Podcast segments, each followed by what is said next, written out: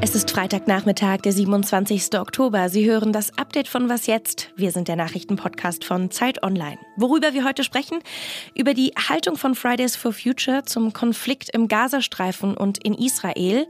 Über Altbundeskanzler Gerhard Schröder, der wird für 60 Jahre Mitgliedschaft in der SPD geehrt. Und zum Schluss sprechen wir über ein besonderes Tier, das sich auf die lustigste Art fortbewegt. Ich hoffe, dass ich Sie damit mindestens zum Schmunzeln bringe. Das kann man in diesen Tagen nämlich wirklich gebrauchen. Schön, dass Sie dabei sind. Mein Name ist Hanna Grünewald und Redaktionsschluss für diese Folge ist 16 Uhr. Über 720.000 Likes hat das Foto, das Greta Thunberg vor etwa einer Woche bei Instagram gepostet hat. Auf dem Foto hält die Umweltaktivistin ein Plakat mit der Aufschrift Stand with Gaza hoch. In der Bildunterschrift war zunächst kein Wort der Solidarität mit jüdischen Menschen zu finden. Kein Wort zu den Attacken der Hamas. Nach heftiger Kritik ergänzte Greta Thunberg dann ihre Caption, sie sei gegen jede Form des Antisemitismus. Meine Kollegin Alisa Schellenberg hat sich intensiv mit Fridays for Future und deren Haltung zum Konflikt im Gazastreifen und in Israel auseinandergesetzt. Hallo Alisa. Hallo Hanna und danke für die Einladung. Alisa, Greta Thunberg ist ja die Initiatorin der Fridays for Future Bewegung und ist deswegen auch besonders sichtbar. Aber steht sie denn insgesamt für die Haltung von Fridays for Future zu diesem Konflikt? Ja, ich habe mir das mal genauer angesehen. Man kann sagen, dass Greta in Bezug auf die globale Fridays for Future Bewegung ziemlich genau im Einklang ist mit deren Position. Die sehen sich nämlich als Gruppe, die Israel vor allem als neokolonialistischen Apartheidsstaat versteht, sich aber auch gegen Antisemitismus ausspricht. Und dass die globale Fridays for Future Bewegung jetzt Sherpics teilt, in denen sie zum Beispiel sagen, dass die Israelis einen Genozid an den Palästinensern verüben würden und dass die westlichen Medien uns zu Mitleid mit Israel brainwashen würden, das hatte ich vorher auch bei Fridays for Future noch nicht gesehen. Und was sagen die deutschen Aktivistinnen von Fridays for Future dazu? Ja, die distanzieren sich weiterhin vehement von diesen Statements. Das haben sie auch in der Vergangenheit schon getan. Das ist nichts Neues. Und es gibt aber auch, das muss man sagen, innerhalb dieser deutschen Fridays for Future Bewegung immer wieder Differenzen. Also im, zum Beispiel wurde im Sommer die Ortsgruppe in Bremen aufgelöst, weil es dort immer wieder Streit gab über den Nahostkonflikt und die Fragestellung, welche Aussagen antisemitisch sind. Ob es da jetzt zu einer Abkopplung kommt zwischen Fridays for Future global und der deutschen Sektion, das lässt sich zurzeit noch nicht beantworten. Es ist auch unklar, ob diese Frage überhaupt im Raum steht. Sicher ist aber, dass hinter den Kulissen auf jeden Fall Gespräche geführt werden und alles Weitere wird sich zeigen. Wie schätzt du das denn ein? Was für Auswirkungen hat das auf die Bewegung? Ja, in dieser Woche scheint der Imageschaden sehr groß zu sein. Ähm, vor allem israelische Klimaaktivistinnen haben sich jetzt auch in einem offenen Brief an Greta Thunberg gewandt und sich bei ihr beschwert. Viele andere kommentieren auch in den sozialen Medien, die Bewegung solle sich schämen. Aber wie sich das weiterentwickelt, das wird sich zeigen. Ich danke dir ganz herzlich für deine Einschätzung. Gerne.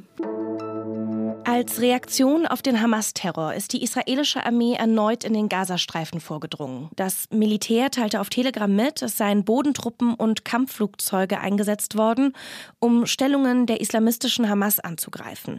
Angegriffen wurden demnach Abschussrampen für Panzerabwehrraketen und Kommandozentralen der Hamas. Nach den Angriffen hätten die Soldatinnen und Soldaten der israelischen Armee den Gazastreifen wieder verlassen. Schon gestern hatte es einen solchen punktuellen Vorstoß des israelischen Militärs im Norden des Landes gegeben. Diese Operationen gelten als Vorbereitung einer möglichen großflächigen Bodenoffensive Israels. BeobachterInnen gehen davon aus, dass die Bodenoffensive auch deswegen noch nicht gestartet ist, weil es im Hintergrund Verhandlungen gibt, um israelische Geiseln freizubekommen. Das israelische Militär geht mittlerweile von 229 Geiseln aus, die sich noch in der Gewalt der Hamas-Terroristen befinden. Bislang hat die Terrormiliz erst vier Geiseln wieder freigelassen. Inzwischen sind im Gazastreifen weitere Lkw mit Wasser, Lebensmitteln und Medikamenten angekommen. Außerdem sollen zehn ausländische Ärzte im Gazastreifen eingetroffen sein. Das sagte ein palästinensischer Grenzbeamter der Nachrichtenagentur Reuters. Auch die EU möchte die Menschen im Gazastreifen humanitär unterstützen. Ein Flugzeug mit Hilfsgütern, mit Medikamenten und Schulmaterialien sei heute Morgen nach Ägypten geflogen. Weitere Flugzeuge sollen in den kommenden beiden Wochen mehr Hilfsgüter in die Region bringen. Die Stimmung zwischen SPD-Parteispitze und dem Altbundeskanzler Gerhard Schröder, die ist eher frostig. Schröder gilt als Putin-Freund, er war lange für russische Energiekonzerne tätig, auch nach dem russischen Angriffskrieg auf die Ukraine. Auch deswegen hat sich die SPD-Parteiführung immer wieder deutlich von ihm distanziert. SPD-Parteivorsitzende Saskia Esken hatte Gerhard Schröder sogar vor einem Jahr zum Parteiaustritt aufgefordert. Das Parteiausschlussverfahren, das scheiterte jedoch. Das heißt, trotz aller Kritik bleibt Schröder ein ordentliches Parteimitglied der SPD und als solches wird er geehrt, wie jeder andere, der ein Parteijubiläum feiert.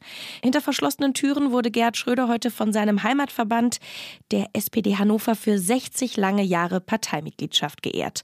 Heute vor genau 25 Jahren wurde er zum Bundeskanzler vereidigt, Sieben Jahre lang war er im Amt.